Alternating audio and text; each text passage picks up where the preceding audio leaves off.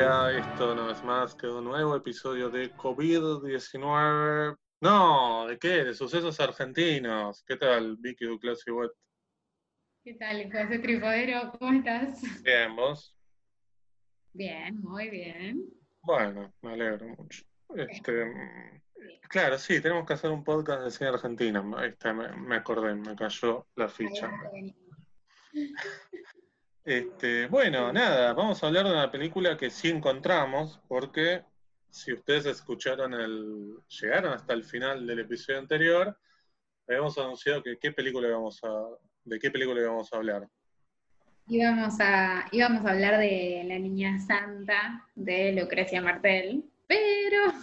Pero pasaron cosas, o no pasaron, mejor dicho, que fue encontrar la película en algún lado para que la pudiéramos ver, más que nada para que la pudieran ver ustedes que están escuchando, porque si nosotros solo vemos esa película no tiene sentido, entonces no encontramos la película en ningún lado, ni siquiera en, en un canal de YouTube, como para que nada, que fuera lo más fácil, pero no está en ningún sistema de streaming, por lo menos de los conocidos. Me pasaron un par de datos, pero son sistemas de streaming pagos, uno español, pero no me acuerdo, pero ¿quién va a andar poniendo euros para ver una película, ¿no? Este, menos Argentina, por supuesto. Y, y además hay que tener eh, cuidado con algunas cosas porque hay catálogos que no, no están vigentes, pero que igual te figuran como si, como si la película estuviera, porque en algún momento estuvo. Como hoy vos buscas una película que estuvo en Netflix y te aparece, y después te clavas con una suscripción y la película está fuera de catálogo. Claro, claro. Euros y... Claro, exactamente. Este, creo que Movie también la tuvo en un momento, pero bueno, es todo un tema.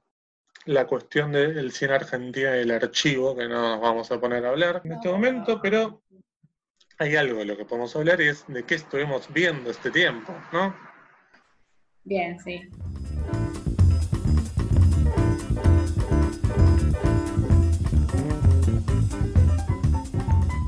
Adelante, ¿qué estuviste viendo este Bueno, tiempo? De cine eh, argentino, claro. Sí, claro, claro. Eh, estuve viendo, bueno, vi por lo menos tres películas argentinas. Vi Ah, la- impresionante.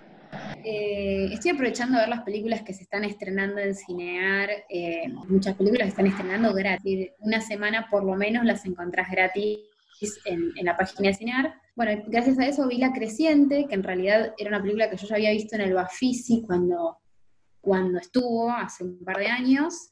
Es una película de Franco González y de, y de Mian Santander, que ya habían hecho otra película que se daba como en un universo mm, litoral. Bueno, esta película se da también como en unas islas, en un mundo así isleño. Es una película re corta, de una hora, en la que hay como una tensión súper fuerte y un misterio que sea, es, eh, es de alta tensión la película para mí. Eh, pasa de todo en una hora.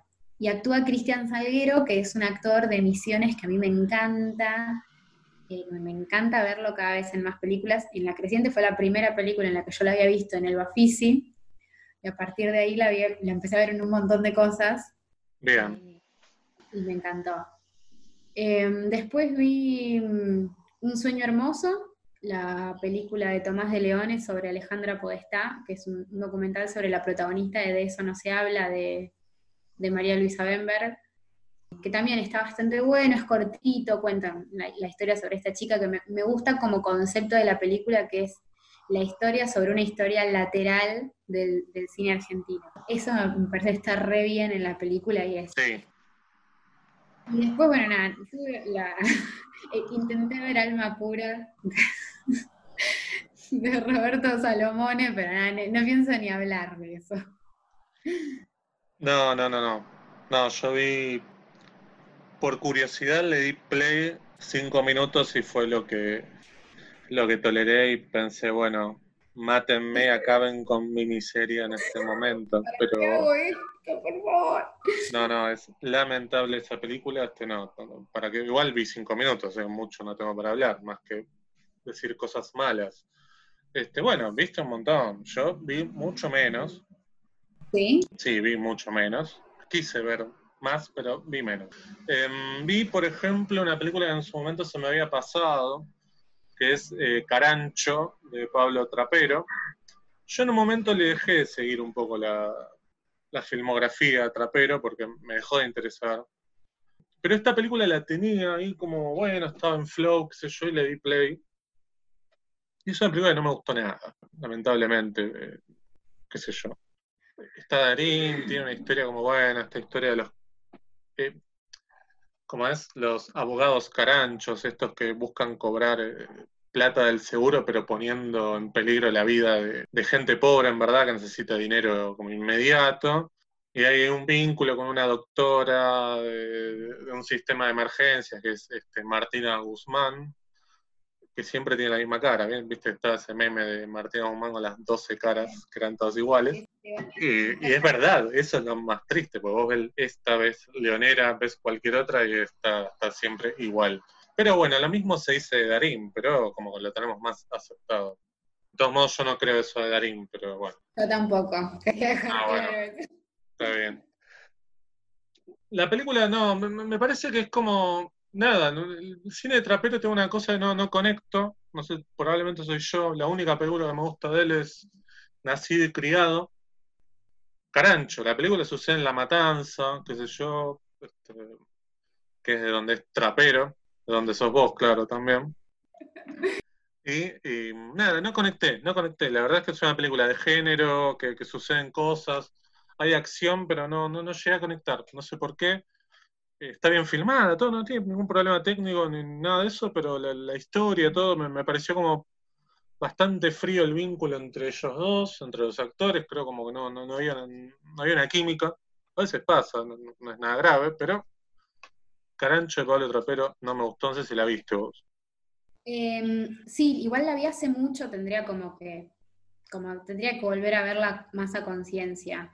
Eh, pensaba sobre Trapero que a mí no me, disgusta para nada, pero eh, me interesa un poco lo que está haciendo en, sus últimas dos películas de hablar de eh, un universo más de clase media, media alta, Em, en vez de por ahí lo que venía hablando siempre. Me interesa más este, esto que está haciendo ahora, me parece más interesante. Después, si es más o menos buenísimo lo que hace, por ahí me parece otro debate, pero eh, me interesa más esto que está haciendo ahora. Así como eso es lo que opino yo en este momento de trapero. Yo no, vi la última tampoco, la quietud, no, me interesó demasiado, más allá de que está Graciela Borges y qué sé yo, que a veces puede ser un, punto de atención. Pero el cine de trapero, en verdad, ya desde, desde el bonaerense me, dejó de interesar. Nacido y creado la vi medio de casualidad, quizás por eso también, por verla medio casualidad, este, me gustó.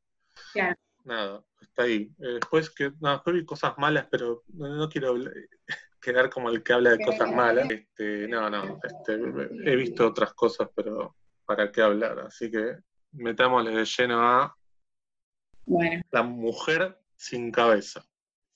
Sí.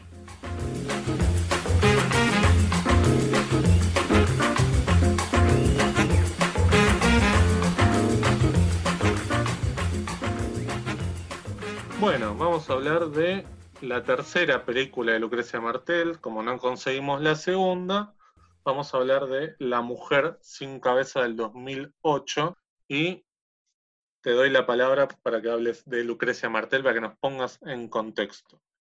Bueno, es, muy breve igual lo que voy a decir, hablar un poquitito de, quién es, que en realidad me parece cualquiera decir quién es Lucrecia Martel, pero bueno. No, pero bueno. Pero bueno, es, es una, directora argentina, más, más propiamente salteña, que digamos, ella tiene como, tiene mucho pudor por autodenominarse como directora de cine, entonces siempre dice que es como una ama de casa que hace películas.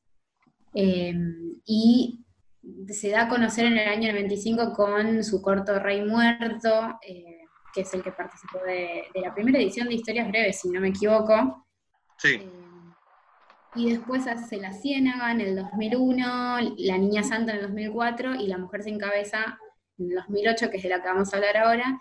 Después, a partir de eso toma un renombre internacional recontra importante. Después de casi 10 años sin filmar, vuelve a hacer una película que es Sama, en el 2017, vuelve a estrenar en el 2017. Eh, y a partir de ahí ya esa película le vale hoy estar metida en las listas de cualquier firma eh, entre los mejores, no sé, del año, de la década, del siglo, del mundo, de lo que quieras, según, según la unidad de medida que, que tengas ganas de, de, usar. Em, es una directora recontra particular que además tiene esta, esta fuerza habiendo hecho solamente cuatro películas, o sea que es como, es algo recontra interesante. Y además películas eh, por ejemplo, las tres primeras, antes de Sama, que Sama estaba recontra esperada, eh, filmadas en Salta, entonces con un universo salteño, un universo provinciano, entonces es como una, locura lo que está haciendo, lo que hace y lo que hizo Lucrecia Martel. Así que bueno, no sé qué más querés que diga Lucrecia No, ya está, hasta acá llegamos, se terminó el podcast. Em, no, eh, hablando en serio, Lucrecia Martel en esta película compite por la Palma de Oro, al igual que en La Niña Santa, lo cual hace todavía más triste que no tengamos una copia de La Niña Santa. Además porque es, yo tenía muchas ganas de hablar de La Niña Santa también, de esta película, obvio, porque me parecen las cuatro grandes películas, pero La Niña, Santa era, una, era como una expectativa muy grande que se había generado porque después de La Ciénaga todo el mundo quería saber a ver qué va a hacer Lucrecia Martel que es lo que suele suceder cuando aparece una primera gran película. En el caso de Lucrecia Martelera, bueno, probablemente estemos en presencia de algo completamente diferente porque La Ciénaga es la película que hace un director maduro, no es la primera película. Es cierto que tiene unos cortos antes, como bien decías, pero nadie la tenía en el mapa ni en, ningún lado. Entonces, la línea era como la gran expectativa. De hecho, eh, en ese año, en Cannes, dos películas argentinas compitieron por la Palma de Oro, histórico, porque entró en, último, en el último momento entró Crónica de una fuga de Adrián Caetano, la película que no estaba en los planes de que entrara. No me acuerdo qué película no llegó y la película de Caetano iba a ir a otra sección y finalmente entró a la Palma de Oro, primera y única vez en la historia que el cine argentino metió dos películas en la Palma de eh, por competir eh, para la Palma de Oro. Y eh, me acuerdo, porque bueno, yo soy más viejo, claro, cuando se hacían esas grillas medio estúpidas que son divertidas, digamos, de, todos los críticos que van allá y ponen puntajes a medida de, de, que van viendo las películas y qué sé yo la película de Lucrecia Martel estaba última en calificación, tenía como un 5.3, una cosa así. La gente esperaba otra cosa. Incluso la crítica internacional también, no es, solamente que los críticos argentinos. Y nada, digo, eh, a partir de ahí yo creo que Lucrecia Martel ya empezó a tener un nombre internacional y a ser como, no, diría una embajadora del cine argentino, pero sí como de alguna manera tener eh, una mirada internacional que acá en Argentina no le tenían, porque vamos a ser francos, las películas de Lucrecia Martel nunca fueron taquilleras, nunca llenaron salas, nunca salieron a 100 salas. Pero bueno, qué sé yo, me parece que es como, digamos, si Lucrecia Martel hoy dice no filmo más, ya tenemos como una filmografía de alguien muy importante, aunque sea con cuatro películas. ¿Tenés ganas de hablar de la sinopsis de La mujer sin cabeza? Sí, igual es como, justamente la sinopsis es como lo más, es lo más simple, lo único simple de la película, básicamente. que, bueno, la película se trata sobre una dentista que se llama Verónica, que está interpretada por Mario Neto, que atropella algo en la ruta y que no sabe si es una persona o un perro, eh, y que al cabo de, algunos días, sin hablar, pero perturbada por el asunto, decide eh, contarle a su marido que atropelló a alguien en la ruta. Y a partir de eso em, se desata una, suerte como de, silencio y encubrimiento y duda sobre si es justamente un perro o no. Eh, y la película se da alrededor como de, esta sospecha o de esta duda, esta gran duda que tiene la protagonista. Sí, exactamente. Creo que la película lo que tiene interesante, tiene un montón de cosas interesantes la película. Digo, si te quedas simplemente con el primer plano, lo que aparece en el llano, te perdés un montón de cosas. De todos modos, hay algo que a mí me gustaría como quitarle ese celofán que algunos quieren ponerle a Lucrecia Martel como que es un cine para snobs o un cine... Cuando vos decís que una película es compleja, ya directamente van hacia el lado, bueno, debe ser una película muy poética, no sé qué. Las películas de Lucrecia Martel no son poéticas, este, no son películas para alguien que leyó 85 libros. Obviamente, si los leíste, bienvenido, claro. Si estás cultivado, obviamente, como decía mi mamá, te tenés que cultivar, tenés que leer. Lo que quiero decir es que las películas de Lucrecia Martel lo que te, lo que te proponen es ponerte en otro lugar de lo que quizás es tu zona de confort en cuanto a lo que estás esperando de género, de películas de género, porque siempre hay como una atmósfera de, cine fantástico, de fantasmagórico también, que para mí es sumamente atractivo en el cine de Lucrecia Martel. Confieso que cuando vi por primera vez la escena de la Santa no me habían gustado nada, y yo de alguna manera atribuyo esto no a que crecí como espectador y aprendí a ver películas, sino que me parece que las películas de Lucrecia Martel exigen una segunda mirada o una mirada por lo menos un poco más abierta, eh, poniéndote vos en otro lado, digo, no, qué sé yo. Me parece, bueno, que hay algo de lo que decís que, que ella de alguna manera lo menciona, que es esto de que vendría a ser como que el arte está para sacudir esas cosas de, que, nos fueron educando eh, a medida que crecemos. Y educando no en términos como de, de colegio, digo, eh, sino en términos, en cualquier eh, orden. Entonces, que tendría que el arte de alguna manera sacudirte alguna estructura. Entonces, desde ese lado me parece que por ahí son películas extrañas para una primera visión, si venís, como, como decís vos, en una zona de confort, y por ahí te incomode alguna cosa, o por ahí haya algo que no te guste, y me parece recontraválido, pero me parece que, las películas de Lucrecia Martel eh, son para mirar, por un lado, con una apertura a lo que va a venir, es decir, sin, empezar como a rechazar lo que uno está viendo porque no te, está gustando. Eh, y después me parece que son películas que está buenísimo que se construyan en diálogos posteriores y en una digestión posterior. Digo, yo me imagino, no tuve la suerte de haber visto las primeras películas en el cine, nada, por una cuestión de, qué sé yo, de, mi edad. Eh, no te rías. Eh, pero bueno, sí, sí me pasó con la última película, de verla y de, hablarla y hablarla y en el diálogo con otras personas eh, encontrar nuevas, un montón de cosas que yo no había visto. Eh, y eso te dan ganas de volver a verla y en una segunda lectura la película se, completa casi.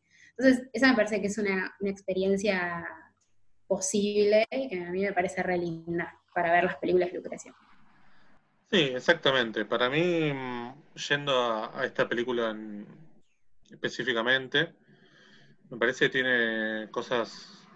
Para mí tiene una idea brillante, que es la idea, la idea principal de la película, que es contarte una conspiración contra alguien, que es algo que viste en millones de películas, en películas de los 70, en películas de Hitchcock, en películas de Polanski. Todavía lo podemos nombrar a Polanski, ¿no? En este podcast.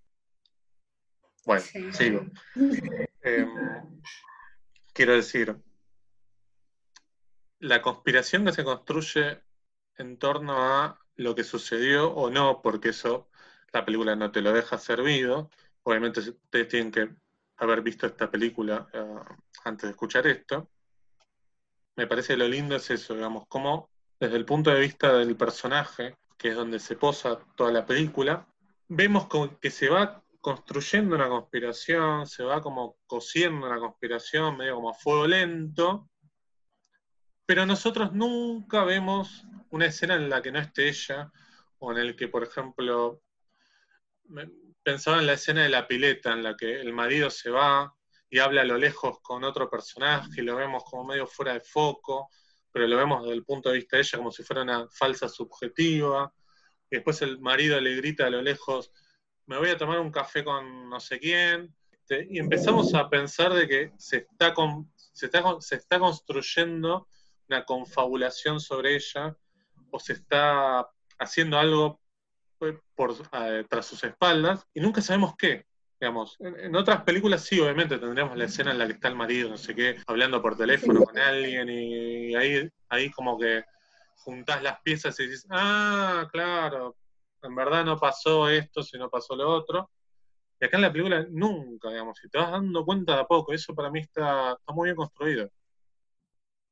Sí, hay, em, hay algo que, a mí me parece que está buenísimo de eso que estás diciendo, que es que em, la película juega con, algo que en realidad cuando vos la volvés a ver, eh, las imágenes son muy particulares. Entonces, si vos ves la escena del accidente y querés mirar por el espejo retrovisor como mira ella, eh, es, todo muy dudoso o, muy claro por momentos, porque la primera vez que la ves te parece clarísimo y después ya no tanto. Eso me parece que, por un lado está buenísimo y después por otro lado esto que decís vos es, es un camino posible, porque hay, otro, hay otros caminos posibles, que, era la sensación que a mí más me daba, que era esta, cuestión de que de repente empiezan todos a ser una, especie de, encubridores o cómplices de un secreto.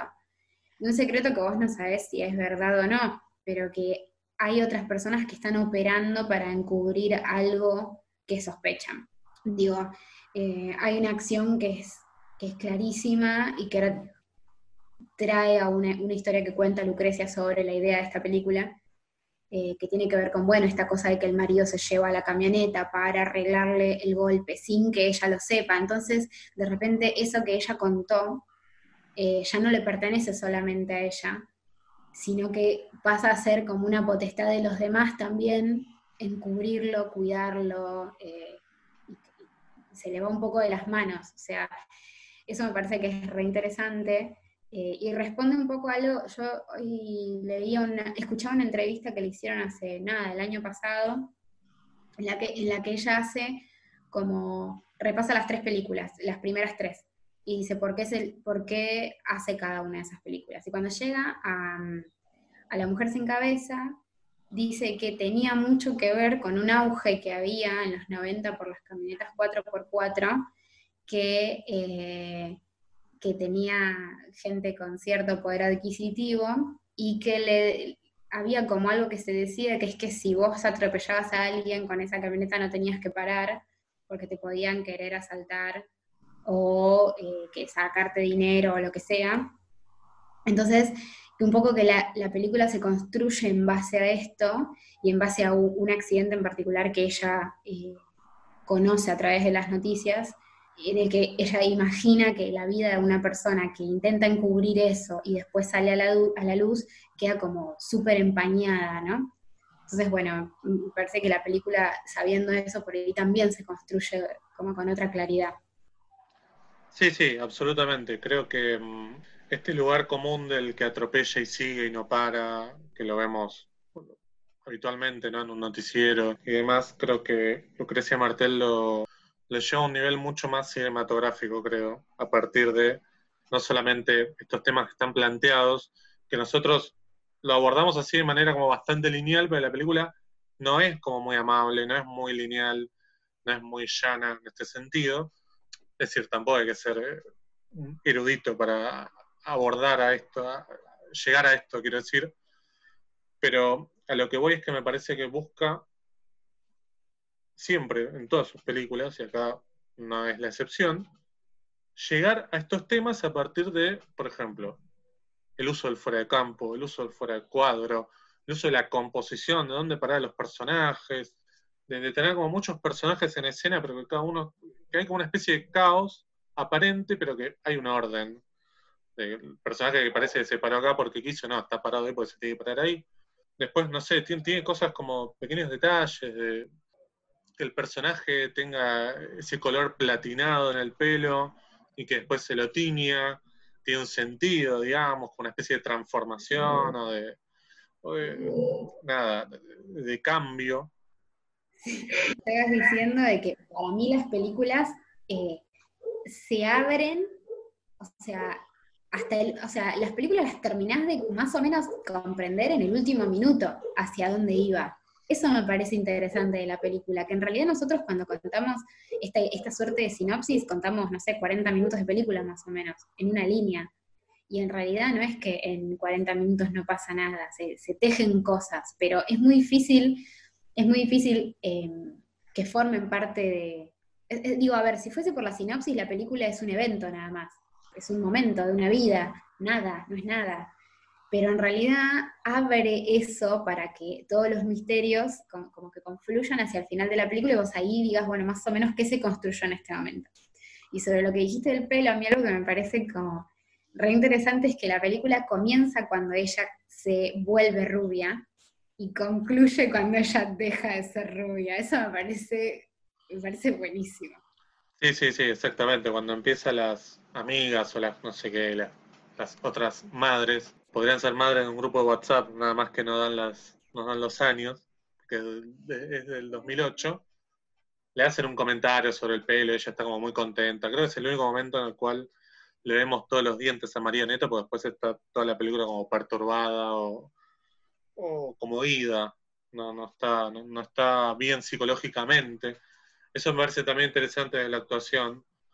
Creo que María Neto hace una composición bastante interesante en ese sentido. Además creo que es su primer protagónico, ¿no? es una actriz que, si bien hizo mucho teatro, creo que es una de sus primeras películas como, como protagonista Después, bueno, apareció un montón de otras, otras películas también tan buenas.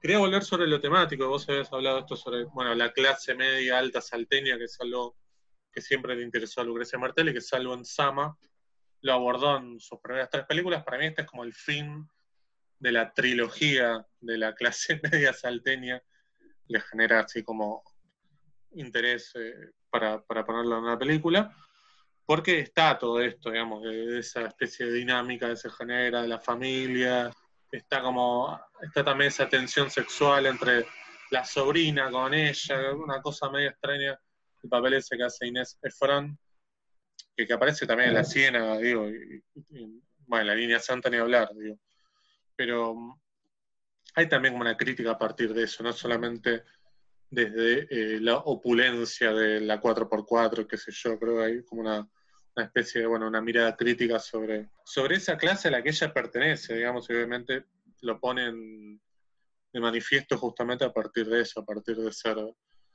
de ser parte, de ser crítica de eso, digamos, no, no, no este, mirarlo desde afuera, ni tampoco mirarlo desde adentro como una especie de, orgullo, sino todo lo contrario, aparte como, bueno, una, crítica que no es tampoco una crítica feroz, pero sí como, bueno, esto pasa acá y me gustaría mostrarlo. Digamos, por eso es tan importante esa idea de, ese axioma del, que se le da al estudiante de cine, de filmar sobre lo que conoces. Este, y me parece que Lucrecia Martel lo aplica muy bien eso.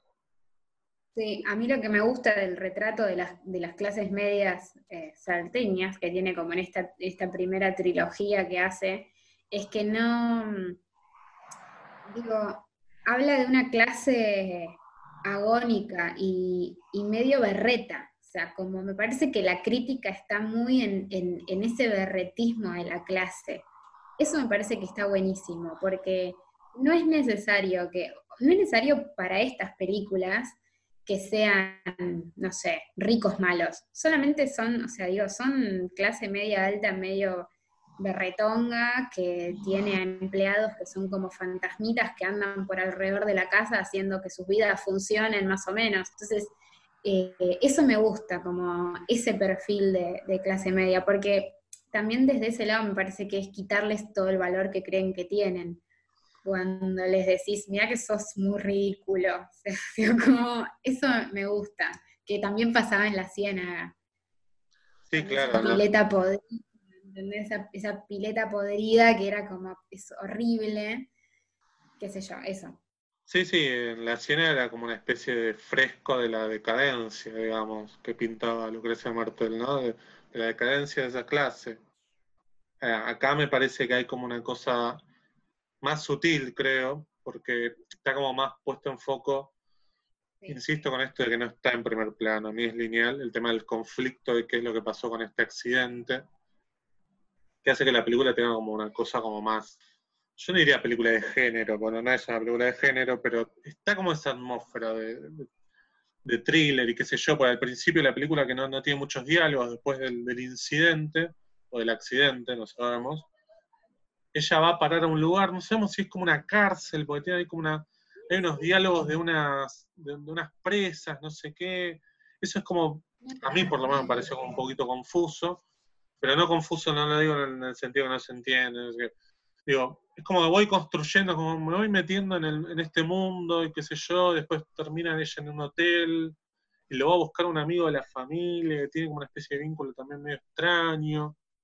Me, pareció como muy lindo todos esos primeros 20 minutos eh, de, la película, que después, obviamente, cuando la terminás de ver y unís eh, lo que pasa al final con lo que pasa al principio, la película creo que te termina como de, de formar un círculo, creo yo.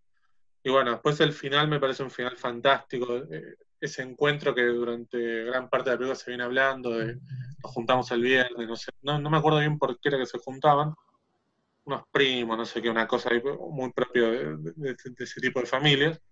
Y hay como un fuera de foco en ese lugar también, que me pareció como fantástico, digo, desde el punto de vista de, de la puesta de cámara.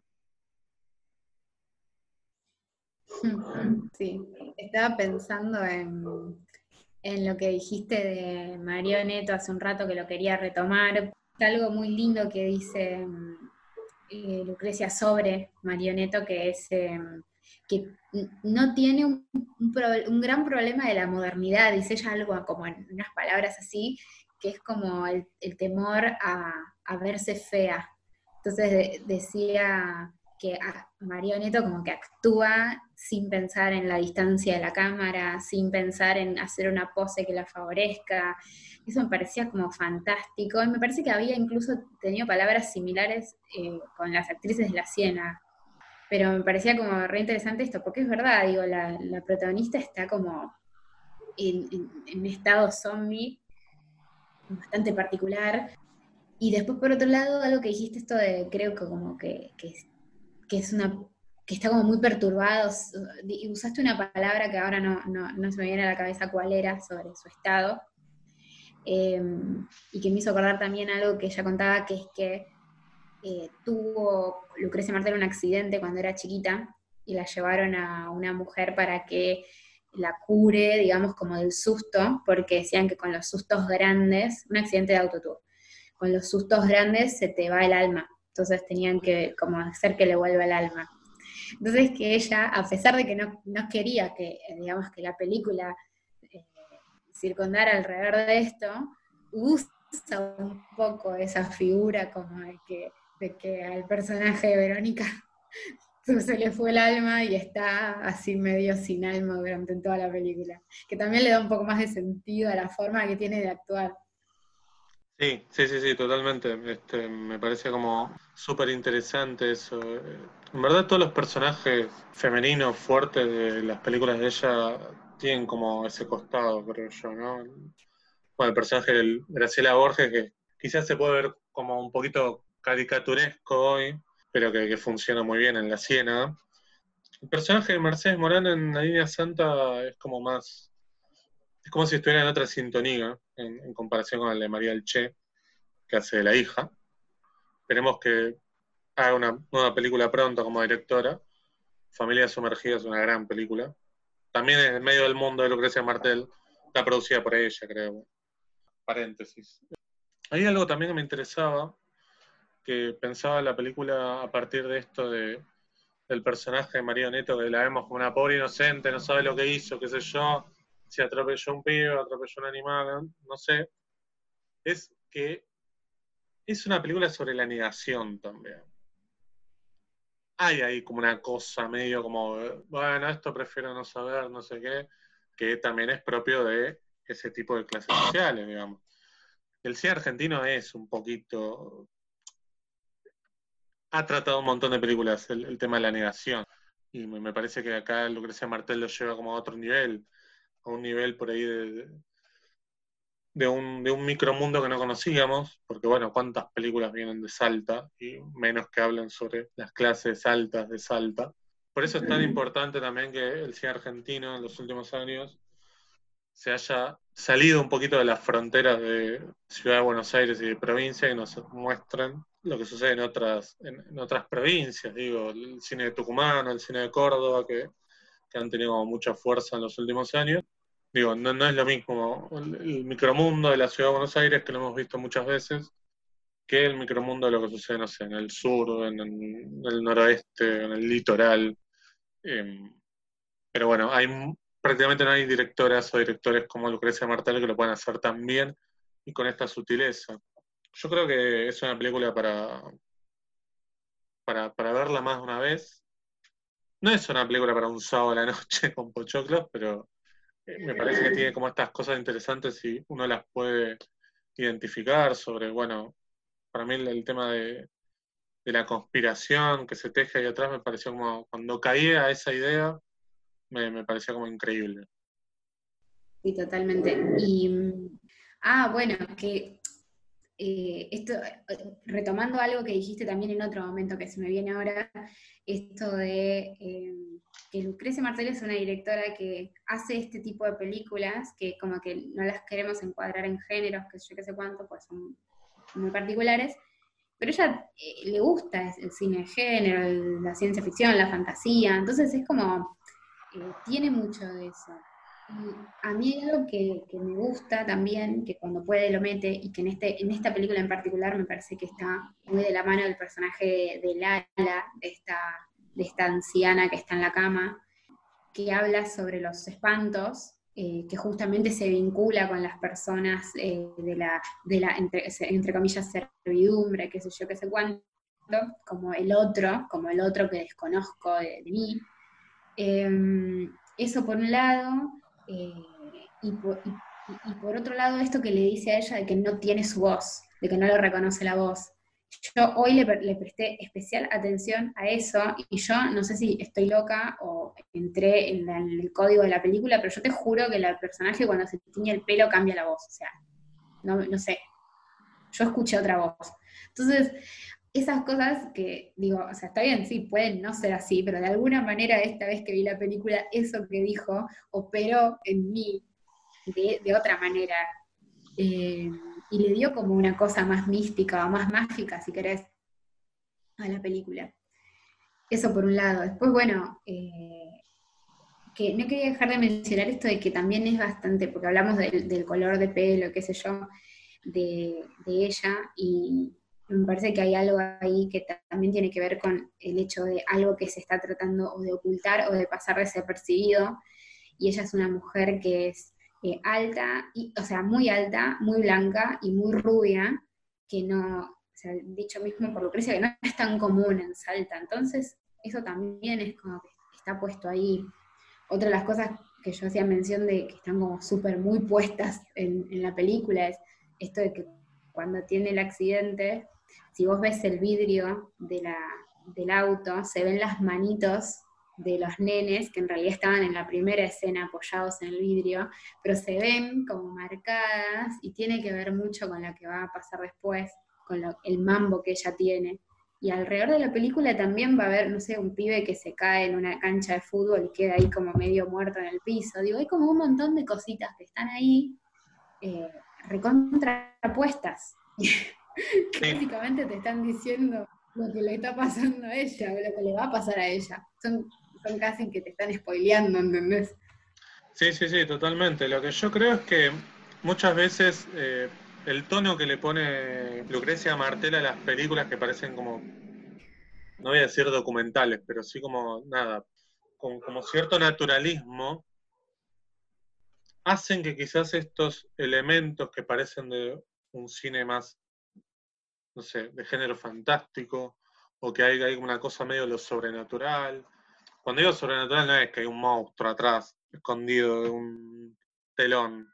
Lo que digo es que hay como esa atmósfera, pero digo, el tono en el cual ella plantea sus películas a partir de la fotografía, de la puesta de cámara, pueden llegar a confundir, o mejor dicho, pueden llegar a eclipsar estas cosas que vos estás diciendo, que aparecen, que están, digamos, no, no, son cosas que estamos inventando, digamos me parece como muy interesante esa, esa mirada que tiene Lucrecia Martel sobre, por un lado, esto, digamos, cómo utiliza lo formal, en función de algo que ella conoce muy bien, que es eh, donde ella creció, digamos, su, lugar de origen, donde vive, ¿verdad? Que, que bueno, para mí como esa especie de, de blend o de, conjunción de ambas cosas hace lo que las películas de ella sean únicas. Digo, está claro que ella vio un montón de películas de, género. Una de sus películas favoritas de, género es una de mis películas favoritas, que es este eh, Carnaval de las Almas, que es una película maravillosa del querido Huck Harvey, su única película, pero bueno, acá no hablamos de cine internacional,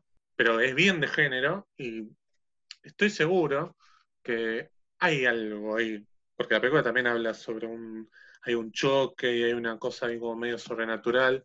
La película, esa que estoy diciendo, Carnaval de las Almas, es más de género, es claramente una película muy tensa, de, los años 60. No vayan a ver la de los 80 porque se van a morir, que, es una versión de esa, muy mala.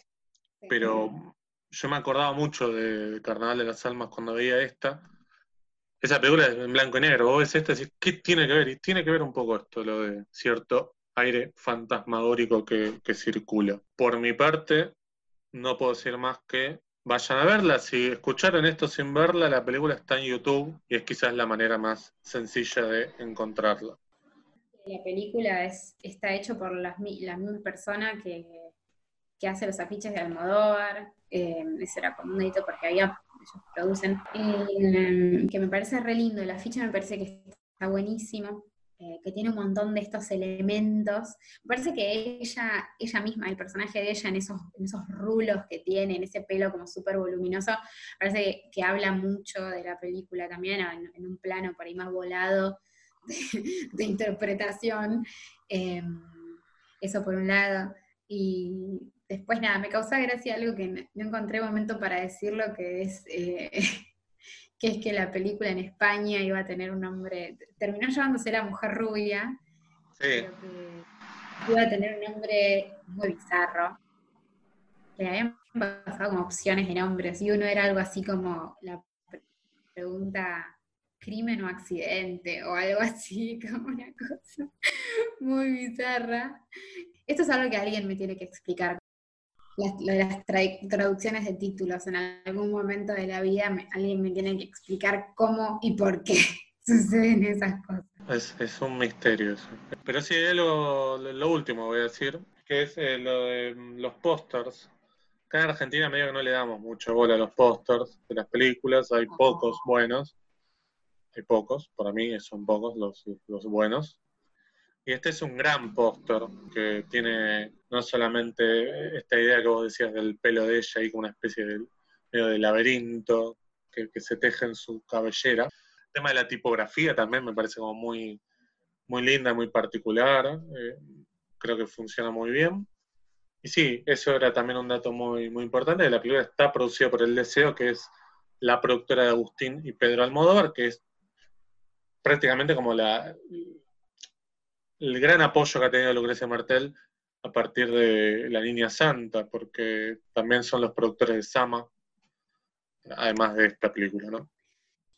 Puede ser, tengo algo de que saqué de una entrevista de ella que, pero que no estoy como, no pude como verificarlo, que es, pero bueno, si lo dice ella, em, que es que la película tuvo que postergar su estreno, o sea, la, Mujer sin cabeza había tenido que postergar su estreno en Argentina porque, si, mal, si no entiendo mal, en Cannes hubo una función en la que, no sé, un grupo de personas como que abuchearon la película y que salió automáticamente en un montón de medios que, que básicamente este había fracasado o había sido como un declive absoluto de esta directora, que yo qué sé cuánto y que ella misma desde Francia tuvo que llamar a su familia para, explicarles que no era malo lo que estaba pasando, que solamente había sido un revuelo de medios, pero que no era la, realidad palpable, y que tuvieron que esperar por ese, por, ese, por ese hecho, tuvieron que esperar un tiempo para poder estrenarla acá, estrenarla un poco más tarde de lo planeado. O sea, leí en una entrevista del momento del estreno, digamos, la em, semana eh, la película se estrenó en agosto de ese año, Cannes generalmente es en mayo. Yo creo que sí, me parece que hubo una postergación de un mes, dos meses, pensando en otras películas argentinas que fueron a Cannes eh, y que compitieron por una palma de oro, qué sé yo, por ejemplo, pienso en Relatos Salvajes, se estrenó casi al toque acá en Argentina. Creo que Crónica de una Fua también se estrenó medio como al toque. Pero lo que suele suceder en esos festivales, viste, que generalmente te dicen, se aplaudió de pie 15 minutos. Nunca hay un puto video de esos 15 minutos. Nadie aplaude 15 minutos, nada en la vida. Es muy probable que hayan sido dos boludos, dos gordos de, de Variety que les pagaron para ir, abuchearon la película y obviamente esto tomó una dimensión mucho más gigante que hicieron que, bueno, dijeron, ah, todo el mundo abucheó la película de Grecia Martel. Claro, claro, como que se han levantado de esa manera y tuvieron que esperar a que otro crítico críticas saliera como a, poner un paño frío con una contracrítica o algo del estilo em, y que se empaljara un poco la opinión. Algo así la violencia.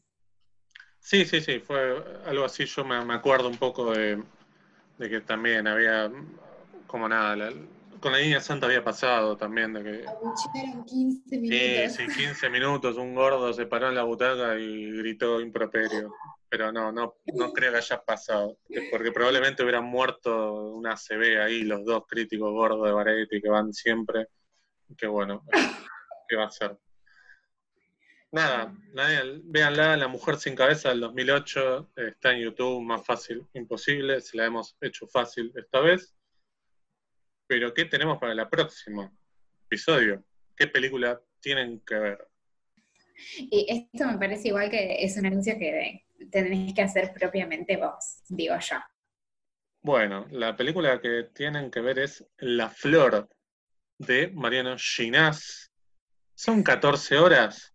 ¿Cuánto estás mirando? No sé, cualquier serie de moda, no quiero herir susceptibilidades, que dura más de 14 horas y te las ves y no tenés muchos problemas, pero con una película parece que, es como el fin del mundo.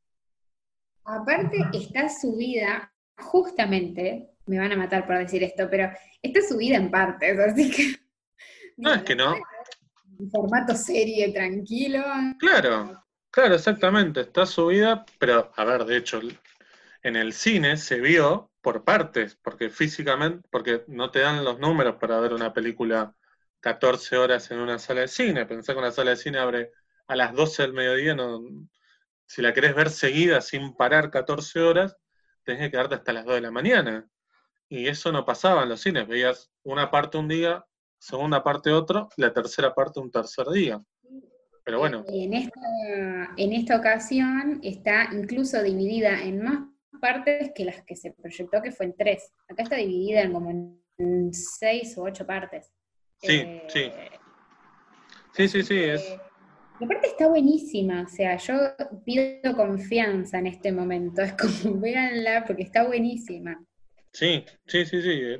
De hecho, a ver, te da mucha paja, mirate tres partes, no sé, mirate dos partes, porque cada parte hay una película, entonces, eh, qué sé yo, es como muy amable en ese sentido. Aparte, son películas de género la mayoría. Tenés musicales, tenés una película de espías, tenés una de maldición de momias.